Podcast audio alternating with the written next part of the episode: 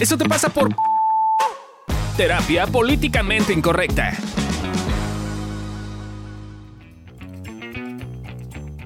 Buenos días, noches o lo que sea cuando nos estás escuchando. Estamos el día de hoy aquí transmitiendo, o más bien grabando, el podcast de Evolución Terapéutica. Eso te pasa por. Estén conmigo. Amigo Valdés. Y Gabriel Ávila. Yo soy su fiel compañero Fabio Valdés y el día de hoy estaremos hablando de un tema que es importante para todos. Eso te pasa por aceptarte.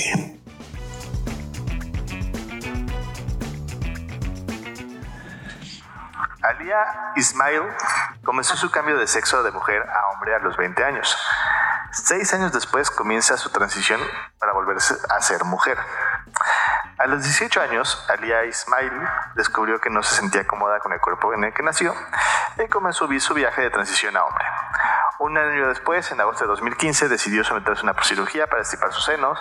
También cambió legalmente su nombre a Isa y comenzó a tomar hormonas para aumentar la testosterona, pero en 2021 se dio cuenta de que quería cancelar la transición y volver a su identidad de mujer.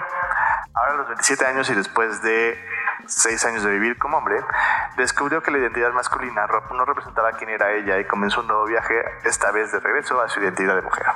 Hoy usa el nombre de Alia, nuevamente dejó de tomar las hormonas masculinas. Su caso es solo de uno de tantos que el mundo, que son personas trans que se arrepienten en el proceso.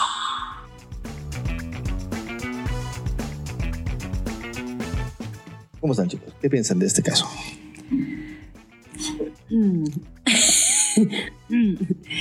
Eh, yo, creo. fin del capítulo, esperamos les haya gustado. Ella se acepta como esta eh, no, creo que más bien este tema, o sea, yo creo que eh, porque ya he tenido trabajo emocional, porque si no, yo también, o sea, a ver, no es que lo haría, haría lo mismo, pero una parte de mí como que sí piensa como si fuera diferente o si me comportara diferente, o si actuara diferente, la gente me aceptaría. Y yo así ya me aceptaría. Entonces yo creo que esto que hizo Ali, Ali, Ali. Ali Isa, o sea, porque Lía otra vez. Porque... porque ya cambió de nuevo. Sí. Creo que eh, me parece que estaba como en este camino de, pues, no me caigo bien, no me gusto, eh, me caigo mal como soy, como, como me muestro, ¿no? Y más bien es como, o sea, cambio, cambio de versión, a ver si en una de esas pega y me siento mejor. Me suena que, que hacía eso. Sí, es un caso como de no terminar de aceptarme, ¿no? No terminar mm. de ver que cómo soy, cómo me siento, qué me pasa, qué cosas tengo, y que siento que de alguna forma si lo cambio, voy a cambiar mi forma de percibir la vida, de cómo percibo el mundo y así.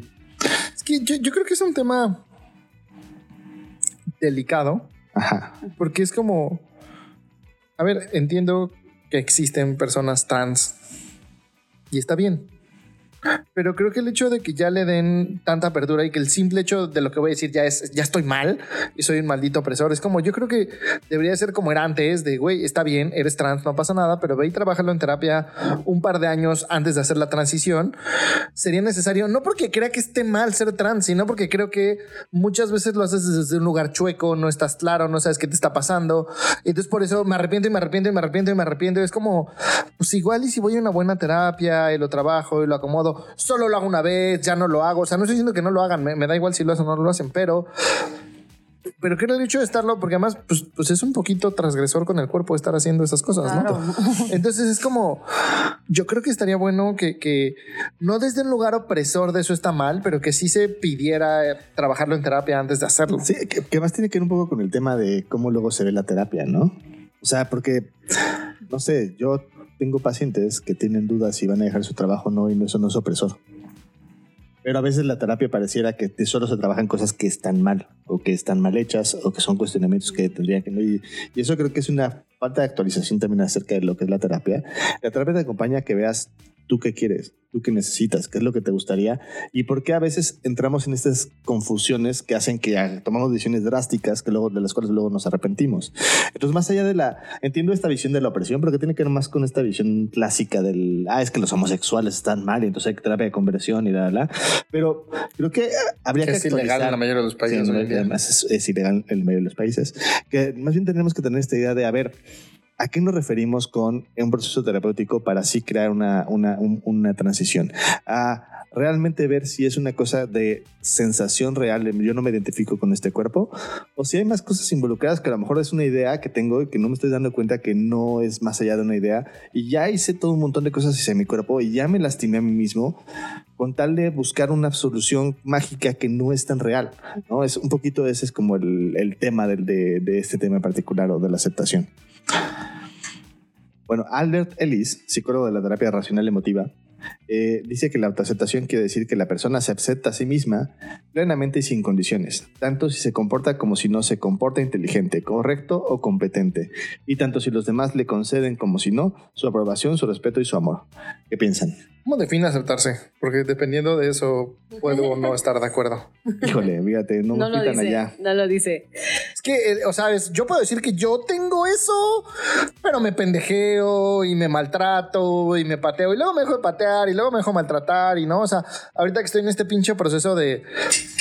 Pues mi agenda de consultas está llena, pero además tengo que hacer un chingo de cosas por la otra puta madre que contratamos porque decidí ser empresario. Y entonces tengo que hacer madres para la aplicación.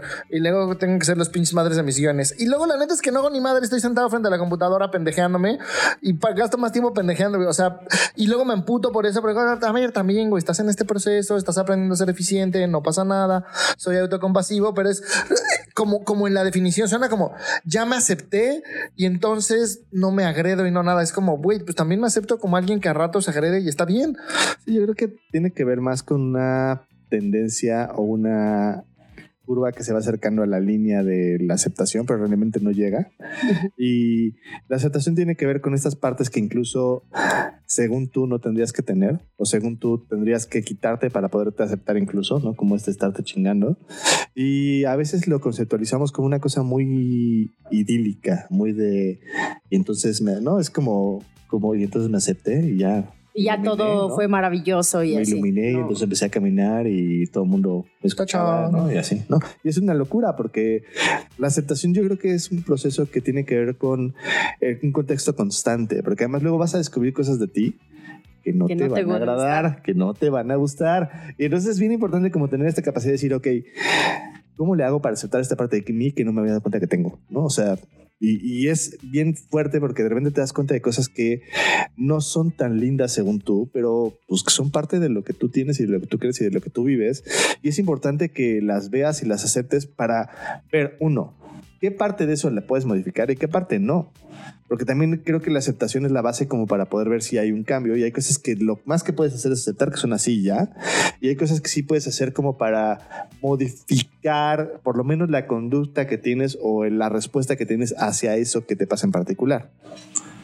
Sí, creo que lo que tampoco, o sea, no, no, no nos preguntamos o no nos cuestionamos esta parte de eh, por qué será que no me mu- no muestro esas cosas de mí, ¿no? Es- esa- esas partes oscuras de mí. Y creo que tiene mucho que ver con que nos da vergüenza mostrarnos. ¿no? Porque sentimos que si mostramos esta parte de nosotros, ¿no? Ejemplo, yo sí, o sea, me, me da vergüenza mostrar que en varias ocasiones, ¿no? Pues sí soy agresiva, ¿no? O, o si soy, este, no sé, ah, no sé, Yo no digo nada porque me pegan. agresiva o, o, o quedar mal, lo que sea, ¿no? Eh, y, y muchas veces es, es como, como esconder esa parte de mí, ¿no? Porque, porque si Amilcar ve que soy culera, entonces va a decir, no, manches, eres bien culera, no quiero estar contigo, ¿no? Cuando la verdad de las cosas es que, aunque no nos demos cuenta, el mundo ya, o sea, las personas con las que estamos, Ya no te dimos ya, cuenta. ajá, ya se dieron cuenta cómo Ya soy. sabemos que eres. Exactamente, ¿no?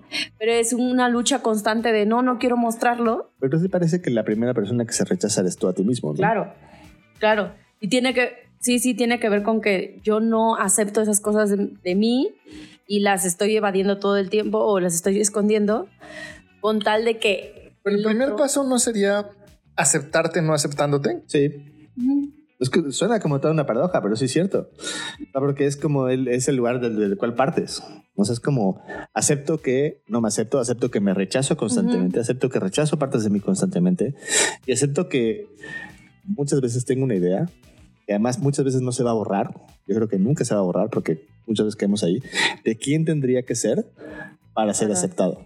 ¿no? Entonces es una, una, como una combinación de factores que se van que van brincando en función de la, los momentos de vida que tienes o la situación que tienes. O sea, nunca estás 100% como en esta definición de Ellis de hoy me acepto perfectamente con todas mis partes sí mismo, ¿no? Porque habrá partes que digas, güey, hoy sí resisto esta parte de mí.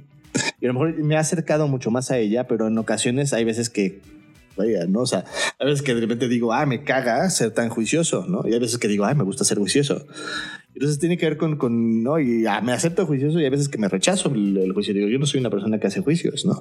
Y es, y es, y es este juego que tiene que ver más con el contexto y más con ir acercándote a lo que es la aceptación de ti mismo, viendo cada vez más quién eres. Ajá. Pero para eso sí necesitas eh, estar en, ir en este camino el que tú quieras y elijas, de, observarte, de conocerte, de incluso, eh, sí, o sea, más que nada observarte, conocerte. Y, y, creo que en función de eso, ir viendo qué partes de ti resistes, qué parte de ti estás más en paz con eso. Porque muchas veces ya hay, hay temas que, o hay cosas que ya ves y dices tú, ah, ya, sí, sí, sí soy así y voy a entrar y salir de esa sensación y, no, no, pasa nada, ¿no? Pero el tema es cuando nos vamos a este lugar de no quererlas ver o no aceptar. ¿Cuál creen que sea el principal obstáculo por el cual no nos aceptamos? Que depende de cada uno, ¿no? No, yo creo que tiene que ver con este estándar de perfección estúpido que tenemos desde toda la vida. ¿no? Que me gustaría decir que son las redes sociales. Las redes sociales siempre solo lo incentivan, ¿no? Pero desde siempre ha existido el personaje de el actor famoso perfecto, el no sé qué perfecto, el no sé qué, ¿no? Como, como este estándar perfecto y todo que además es súper desgastante y falso y estúpido, yo creo que ese es el principal factor por el cual nos aceptamos. O sea, porque es, güey, pues si existe la perfección y yo, a mí me pasó con uno de mis terapeutas, cuando me dio de alta, para mí estuvo de la chingada, dije, claro, güey, me da de alta porque yo no llego a estar perfecto como él, ¿no? Yo estoy pendejo, entonces yo me quedo aquí abajo.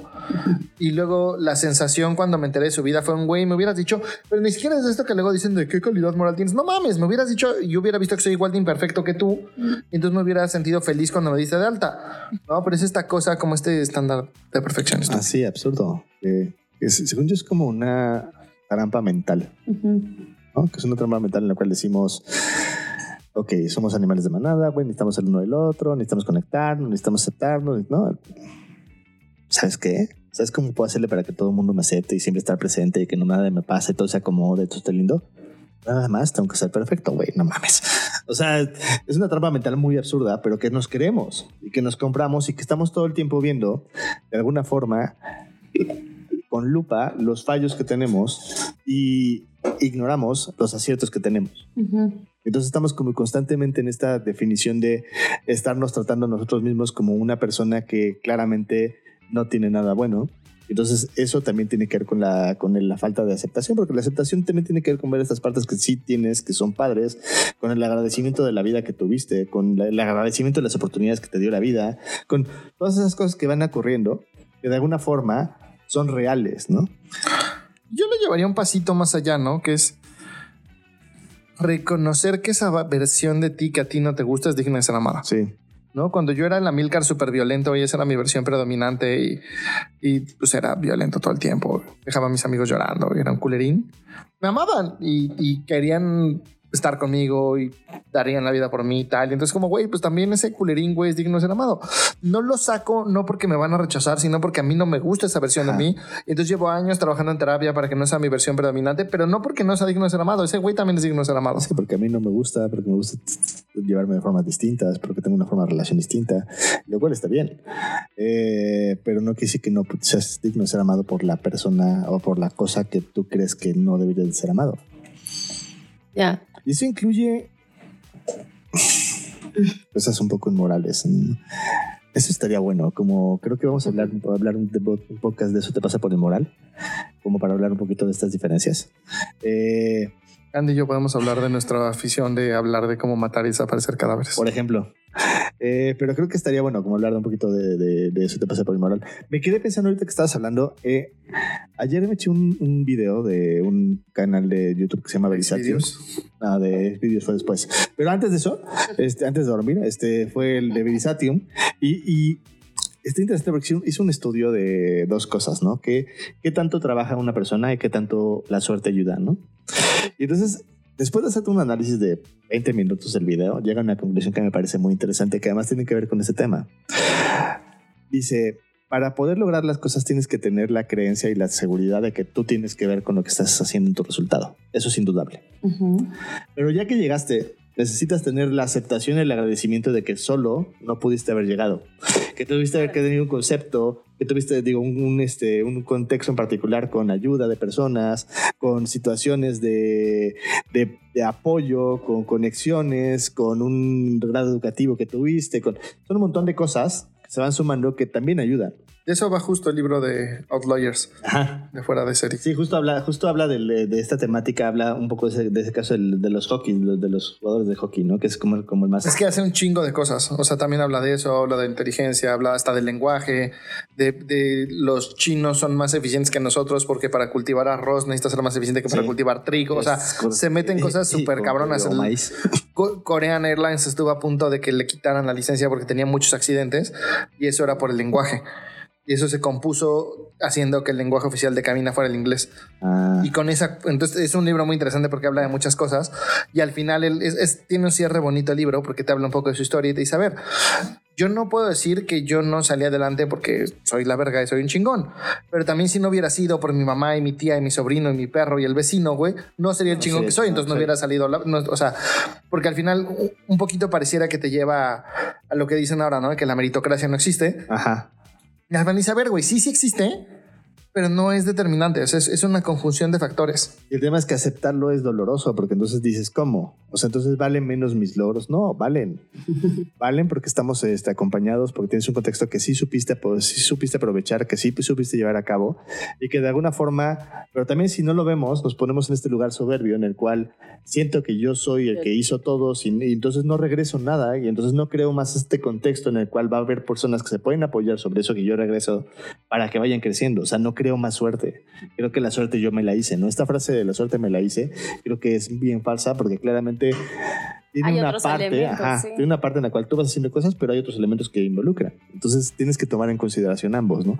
Y eso también es aceptación, porque y y es esta también idea de que la aceptación a veces suena como algo bien bonito, ¿no? Como de, ah, yo me acepto, ay, qué bonito que te aceptas. Ya vi que soy ¿no? así, que está bien ser así. Pero también es un proceso bien doloroso. Porque empiezas a darte cuentas de cosas de ti que no te gustan. Empiezas a darte cuenta de cosas de ti que tú sin querer no has tomado en consideración y por lo cual luego lastimado, has lastimado a gente, ¿no? O sea, es que es como este tema de... No, o sea, yo tuve la fortuna de vivir eh, una cosa como muy paradójica en la cual soy el güerito que no tenía tanto dinero, entonces estaban en escuelas que no eran tan buenas, pero luego sí, este, mi mamá iba con mi en coche a lugares donde, a las casas populares, entonces era una cosa no, no había, una, había una inaceptación constante del contexto. Eh, eso fue lo que vivimos América y yo. Pero lo interesante de esto es que muchas veces yo lo que decía, bueno, es que entonces no importó mi tipo y no importó. Y lo que me he dado cuenta con el tiempo es que sí ha importado mi tipo, dice, dice, soy blanco de ojo verde en la vida, aunque no lo vea. Entonces, pero ya cuando lo veo, duele porque entonces digo, ah, entonces lo que he hecho vale menos. No, no vale menos, güey. Nada más le tienes que agregar una capa más y eso causa dolor porque a veces si no te das cuenta, entonces tachas de idiotas a ciertas personas cuando en realidad lo que necesitan es hacer, echarle ganas a ciertos contextos y cosas que sí tienen que pueden aprovechar. Pero si no me doy cuenta de eso, entonces no me puedo aprovechar de esas cosas. Y es un Sí, es que- creo que un ejemplo concreto ahí, nosotros somos cuatro hermanos. Algo que yo agradezco profundamente es haber crecido en una casa que tenía más de 5 mil libros. Ujú. Y yo a los 8 o 9 años ya había leído las obras completas de Oscar Wilde, ¿no? Y, y leí chingos de autores. Y sí creo que eso me rompió la cabecita de una manera, ¿no? Pero acceso a los mismos libros que tuvieron mis hermanos y no Sí. leyeron ninguno, ¿no? Entonces es- creo que es un buen ejemplo de cómo, güey, pues sí tiene este contexto chingón, pues también tiene Tienes mérito que que, lo uses, ¿no? Como estas dos cosas. Sí, sí. ¿Cómo aprovecharlo? O sea, ¿estás Pues sí, diciendo? usarlo. Los libros Justo. estaban, yo los leí, mis hermanos Órale. Órale. Es como. Dios, yo no leí nada, Tú nunca. muy mal. Nunca leí nada. Este, yo no me acuerdo. Solo leí Principito una vez y ya. Pero eh, sí creo que el tema tiene que ver con este tema de, de- de ver y aprovechar y aceptar las cosas que tienes en la vida y llevarlas a cabo para poder sacar la mejor versión de ti y la que tú quieres. Con todo y los obstáculos que tú mismo tienes de tu vida que tú has creado a partir de la personalidad que fuiste forjando.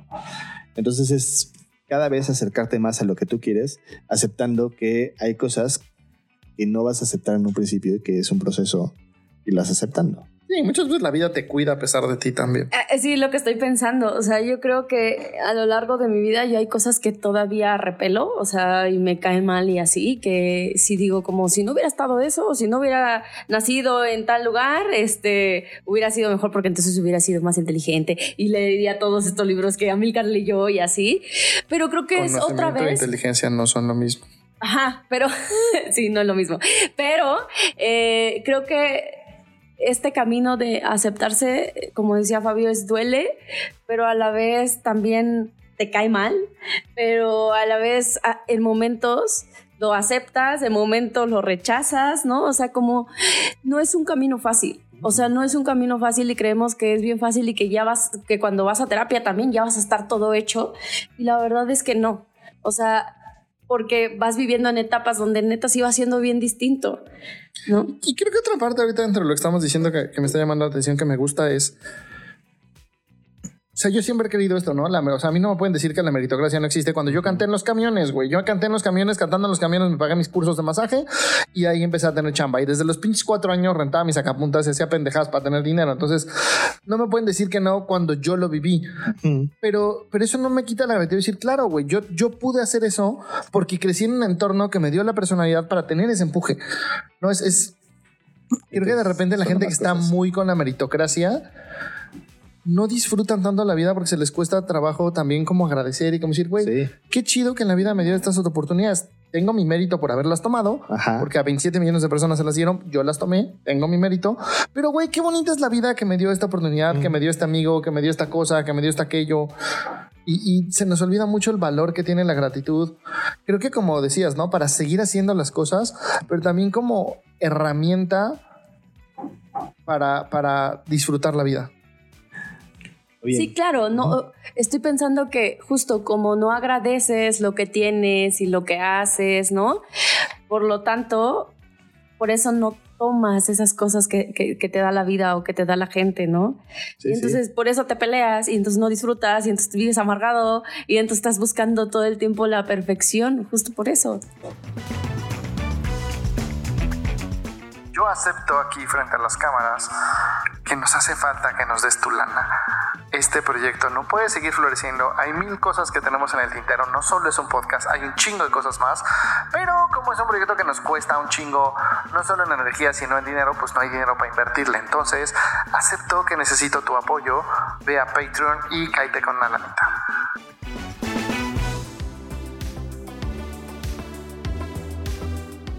Te vamos a dejar un ejercicio que te puede servir para aprender a ver qué es esto de la aceptación.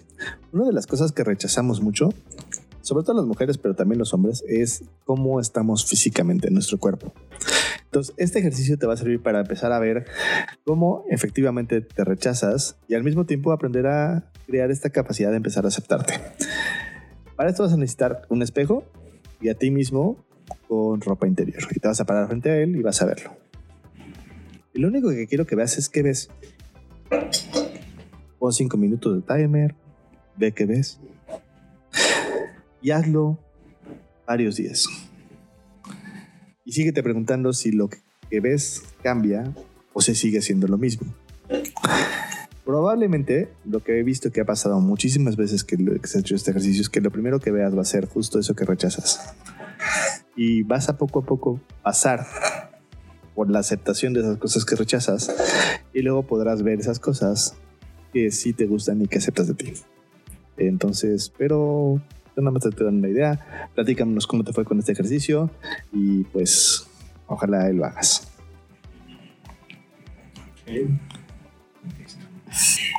Ahora, según nosotros, la aceptación tiene que ver con, uno, ser compasivo.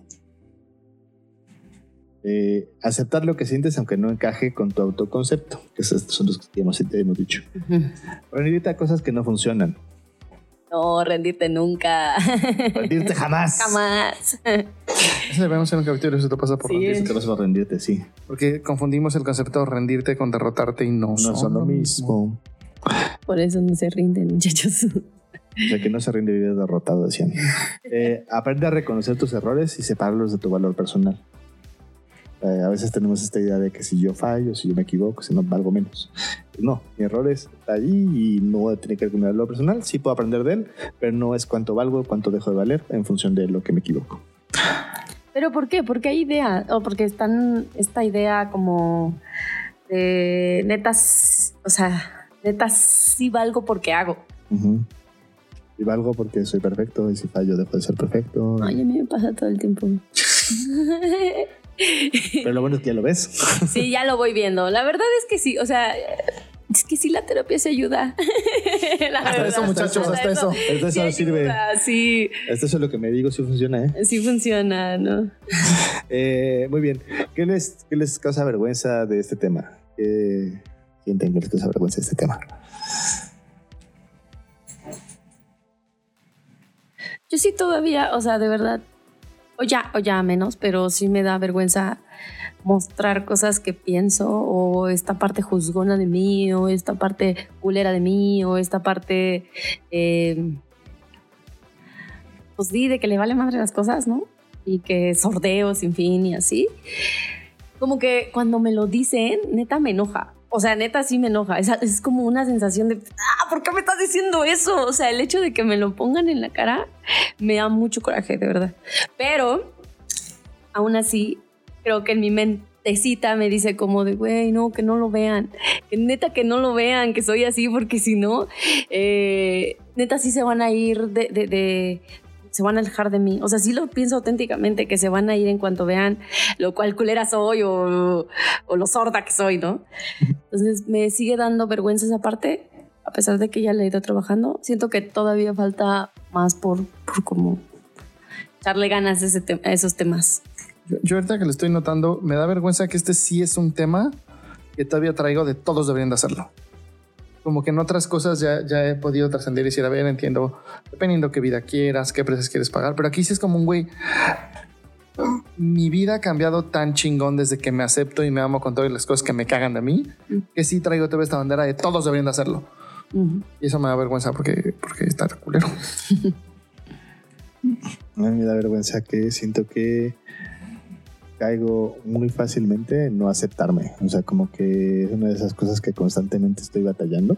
Eh, cuando cometo errores o cuando siento que cometo errores o cuando eh, veo que de alguna forma eh, están como criticándome de alguna forma o siento que me están criticando de alguna forma, es muy fácil que yo me ponga a la defensiva porque no acepto que, pues eso, o el error, o que sentir que me estoy equivocando, o sentir que de alguna forma hice algo que no estoy orgulloso, ¿no? Y no me gusta como esta temática porque siento que ya tendría que hacerlo más rápido y también creo que esa es, eh, también eso tiene que ver con aceptar que no puedo aceptar, que no soy tan rápido como me gustaría ser. Ya sé que suena como lenguas, pero es, es como eso, No, es un poquito sí. lo que me da vergüenza. ¿no? Muy bien chicos, ¿qué les sorprende de este caso, de este día de hoy, de, este- de aceptación? Me sorprende lo que me da vergüenza. Así me sorprende ver que sí traigo esta pinche dinámica de órale putos, todos, Todos, aceptan todos acéptense, perros. A mí me sorprende que sea un, no sé, o sea, que sea un tema como muy, eh, aparentemente muy fácil, Ajá. pero la neta está bien complicado, o sea, neta sí es echarle, pues, valentía, o sea, estar dispuesto a que te duela, estar dispuesto incluso a rendirte, a neta sacudirte, o sea, sacudirte para, para encontrar, no, no para encontrar, más bien para aceptar esas cosas. Sí, que es como justo un poco uno eso. Me sorprende que aún hoy en día, con, después de todo los- lo que hemos avanzado, las temáticas que ha habido, que existe este boom desde hace unos años de acéptate como eres, ¿no? Es como, está sobre super simplificado, ¿no? Eh, si a mí me dieron una lana por cada paciente que llega de primera vez y me dice, no, yo no tengo temas, yo me acepto como soy, güey. No. O sea, tendría un chingo de lana más de la que tengo. Porque no mames, es es- es súper de cada común, güey. O sea, es como sí. de, yo no sé qué tema tengo, pero no es que no me acepto, ¿no? Y es Ajá. como de, güey, acepta que no te aceptas para empezar. No, por eso, por eso, por, por eso se comienza por ahí. Porque está tan en el, el mainstream en la idea que no, no, es que tú no sabes, tú, yo sí me acepto. Mira, lo dudo realmente. O sea, realmente vamos a escalarle un poquito. A lo mejor no quieres aceptarte, estoy de acuerdo con Amigo, no tienes por qué, pero por lo menos admite que no te aceptas y estás en este espacio porque es el primer paso para ir hacia algo diferente, ¿no? Eh, ¿Qué ponen en un altar? La aceptación. Yo sí creo que lo que yo llamo el amor propio auténtico es cuando amas lo que te caga de ti, lo que aborreces y lo que está de la chingada y tu peor versión. Sí, un poco también eh, esto, me uno a esta parte de, sí creo que cuando aceptas tus partes culeras o feitas, creo que se vive mejor. O sea, es, es bien extraño, pero sí se vive mejor y, y no estás peleando con el mundo, echándole culpas al mundo porque es como de tú, es que tú me haces sentir culera, más bien es como, sí, yo tengo esa parte, más bien me hago cargo de esa parte, la trabajo y ya cuando el otro venga y me apriete el, boten- el botoncito de, de esa parte, pues no, no me lo, no me lo ando. Le parto su madre. Ajá, no, no, no, no, al contrario. Entonces, sí. Pero pensarle solo un poquito porque acepto que soy violento. Eh, no, el, el- el- yo, yo pongo en un altar la aceptación en sí, pero lo que abre las puertas que abre. O sea, Las puertas que abre. sí, es, es, es sorprendente como a veces cuando no aceptas partes de ti, te la pasas siendo víctima de ti mismo, de esas cosas que no te gustan y no tienes la, la capacidad de elección de si lo ejerces o no lo ejerces, ¿no? Es como, me gusta esto, ok, y lo quiero ejercer, o, o me, me desagrada esto, bueno, y quieres partirle su madre, eh, ¿no? O sea, si lo acepto, puedo entrar en una, en una bonita dinámica en la cual yo elijo si, si ejerzo eso que de alguna forma viene de mi interior, de mi ser, o si lo hago a un lado y digo, no, güey, porque los precios son muy caros y entonces en este momento lo acepto, lo reconozco y se queda aquí. ¿No? Es como, como, como bien importante como esa parte de la aceptación. Tienes opciones, ¿no? Sí, tienes opciones, te abre opciones. Eh, ¿Qué tiras a la basura? ¿O qué tiras a la basura?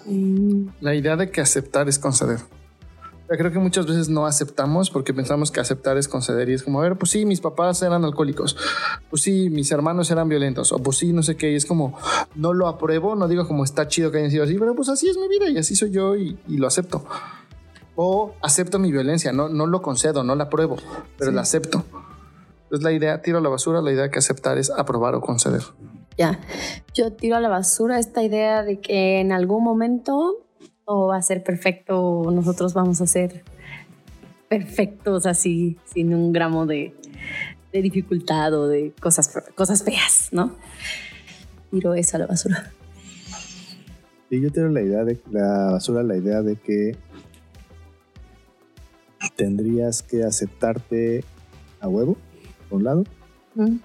y tiro a la basura la idea de que de alguna forma la aceptación eh, mm,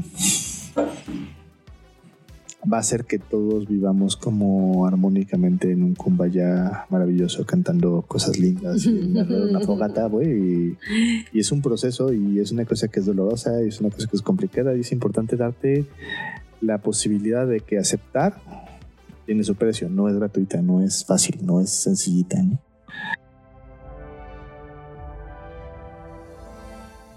Aquí te dejamos los mil tips, que son el número de veces que una, en una semana que te dice el mundo que vales por lo que haces. Entonces, tip número uno. Aprende a ver qué cosas de ti rechazas porque sientes que no son lo correcto y date mi permiso de reconocerlas. Tip número dos. Nota cuando te rechazas a ti mismo y ve en qué contexto lo haces. Ejemplo, niegas que te gustan los videojuegos en frente de la niña que te gusta. 3. Date un espacio para ver esas cosas en tu vida que sigues haciendo esperando un resultado diferente. Tip número 1000.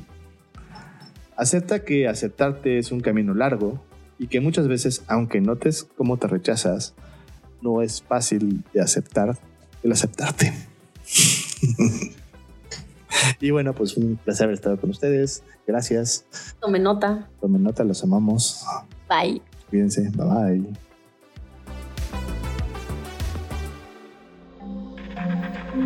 Este audio está hecho en Output Podcast.